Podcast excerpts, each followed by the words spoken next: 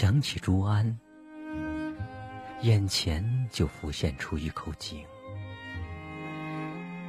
那深深的院落，高高的围墙，阴晦的天气，一个又一个孤寂的上午、下午，夜里颤抖的星星，无不使人联想起“心似枯井”这个词语。即使千里迢迢来到北京，在那八大湾胡同或砖塔胡同，这口井。仍一如既往的空旷、孤寂，几乎令人害怕。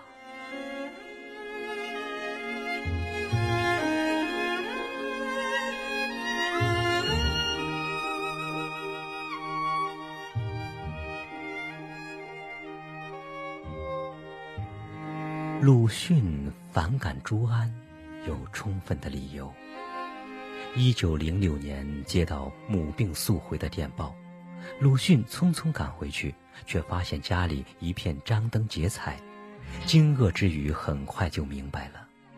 他没有反对，甚至对家里人给他戴假辫子也没有表示特别的不快。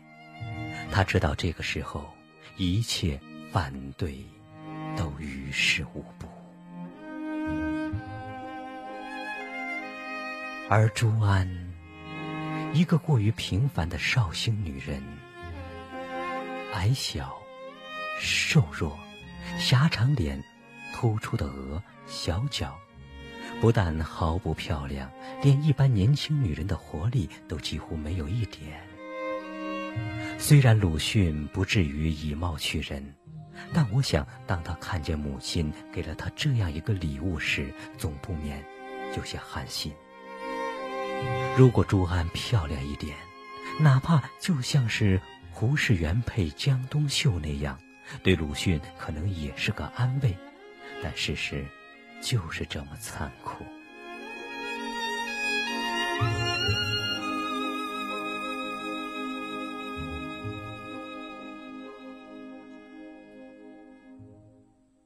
朋友向鲁迅打听成婚的事时，他自嘲地说。是母亲娶媳妇，没有我的事。婚后第二天晚上，他在母亲房里磨蹭，不想回去睡觉，后来干脆躺在书房里。婚后第五天，他就借口不能荒废学业，带着二弟周作人去日本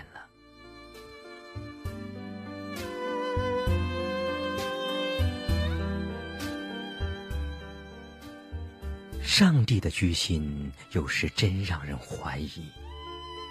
像鲁迅这么一个走在时代前列的反封建闯将，怎么偏偏会碰上朱安这么一个最守旧、最庸常的女人呢？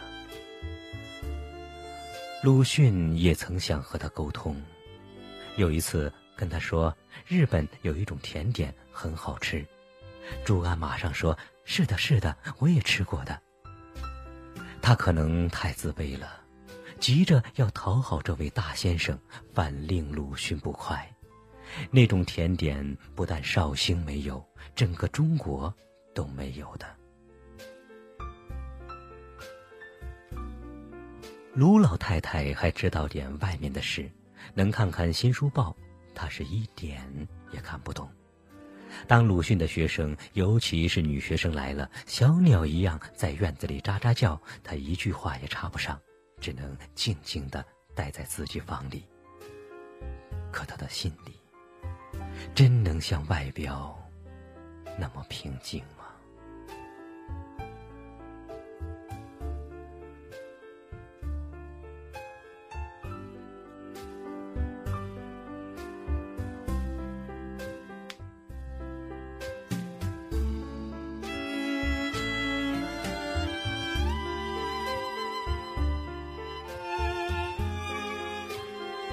四之后，风气渐开，郁达夫、郭沫若等与鲁迅一样饱受旧式婚姻折磨的作家，大多都挣脱了束缚，开始了新的生活。也有人劝鲁迅离婚，鲁迅肯定早就彻夜不眠地考虑过，但他还是难以跨出这一步。鲁迅的年龄比郁达夫、郭沫若大很多，受传统的影响更深，不能像郁达夫、郭沫若那样放得开，估计这是一个原因。但他主要顾虑的还是朱安。按绍兴习俗，一个嫁出去的女人被退回娘家，就会被认为是被休了，家人的歧视。舆论的谴责将使他处于极难堪的境地，家庭的社会地位也将一落千丈。有些性格软弱的女人竟会因此而自杀。鲁迅显然是不忍把朱安推到这样的一个境地。在《随感录四十》中，鲁迅谈到自己这一代人的婚姻，他说：“在女性一方面。”本来也没有罪，现在是做了旧习惯的牺牲。我们既然自觉着人类的道德，又不能责备异性，于是只好陪着做一世的牺牲，完结了四千年的旧账。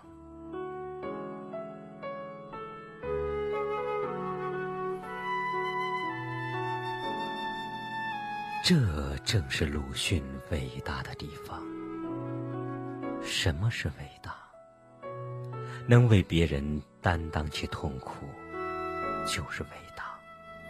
郁达夫、郭沫若都是浪漫潇洒的，他们的选择在当时情况下无可指责，但显然与伟大无关。但陪着做一世牺牲的，不仅是鲁迅，还有朱安。朱安这个女子，嫁给鲁迅实在是天大的不幸。她如果嫁给一个普通的男子，甚至就是村夫盲汉，可能也比嫁给鲁迅幸福。贫贱平凡的夫妻，总还是夫妻。朱安与鲁迅却实在算不上夫妻。他曾向人诉苦道：“老太太。”嫌我没有儿子，大先生中年不同我说话，怎么会生儿子呢？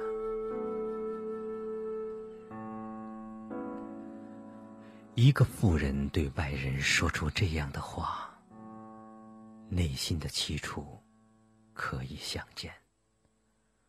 她日常生活的中心就是伺候鲁迅的母亲，也真应了鲁迅当年的话。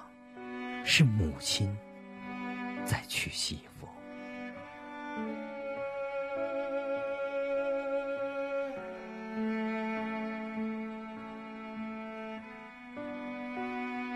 与鲁迅相比，朱安更加不幸。鲁迅忍受了漫长的煎熬，最终还是等到了他的月亮——许广平。而朱安却真的做一世的牺牲，陪伴他的只有年迈的卢老太太，迟迟的日光，夜夜的空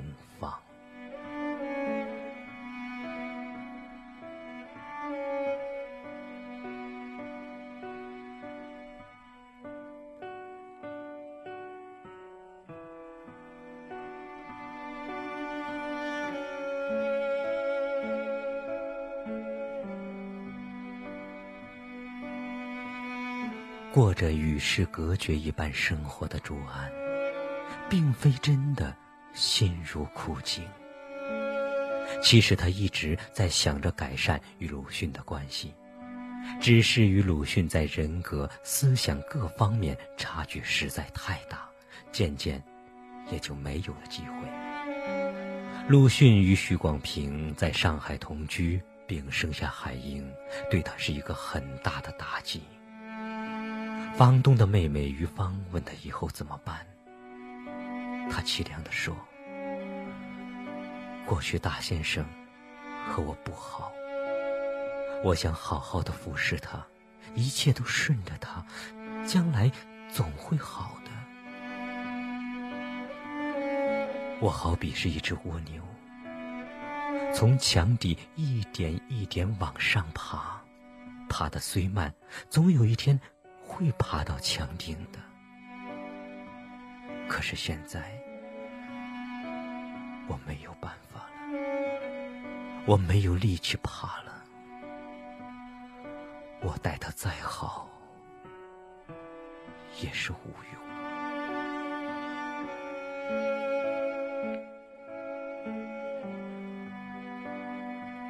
一只蜗牛，我怜悯朱安一生悲苦的命运，更惊异于他对自己处境的准确体认。每一个生命都有他对世界的感悟。哪一个文学家，就是鲁迅，也没有想到用这么一个比喻来形容朱安吧？朱安一生的苦难。只有自己知道，这个比喻也只有他能想象得到。他没有文化，但他深知他就是一只永远也爬不到墙顶的蜗牛。朱安因这个比喻而定格。如果把封建礼教比作一口深井，鲁迅和朱安都被困在井底，一点一点往上爬。鲁迅历经千辛万苦，总算爬上来了，虽然遍体鳞伤。而朱安永远爬不到头。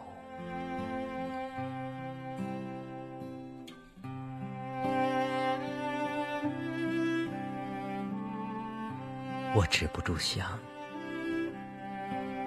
像朱安这样一个生命的诞生，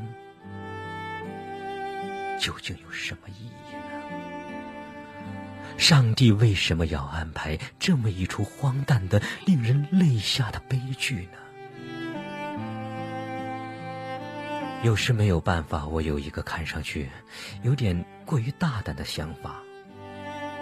也许鲁迅生命中的两个女人，朱安与徐广平，若论谁对鲁迅的影响更大，不是徐广平，而是朱安。正是朱安，是鲁迅体味了封建礼教对人性的压抑和命运的荒诞，断了他的后路，刺激他与传统彻底的决裂。一往无前、义无反顾的反抗封建礼教，与命运进行绝望的抗争。一个伟人的诞生，往往出于迫不得已。鲁迅文风的阴冷、偏激、滞涩，也与朱安这个背景有关。从这个意义上说，朱安。成就了鲁迅。两个反差极大的生命体被捆绑到一起，激起巨大的思想和情感波澜，不和谐处被极端放大，化作鲁迅沉郁的文字与骇人的意象，惊现于世人面前。如果鲁迅一开始就为妩媚的月亮所笼罩。现代文学史恐怕就要改写了。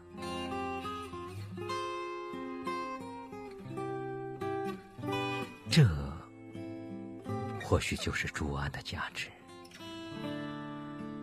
当徐广平来到鲁迅身边，鲁迅已经成熟，他看到的是一个结果。因此，我又想，上帝也许是对的。看他看似荒谬可憎的组合中，包含着深刻的必然。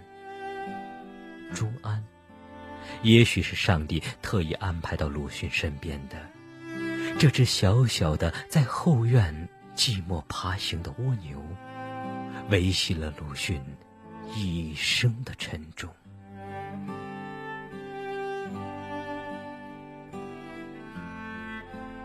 鲁迅死时。朱安在北京的宅院里设立灵堂，一身校服，为鲁迅守灵。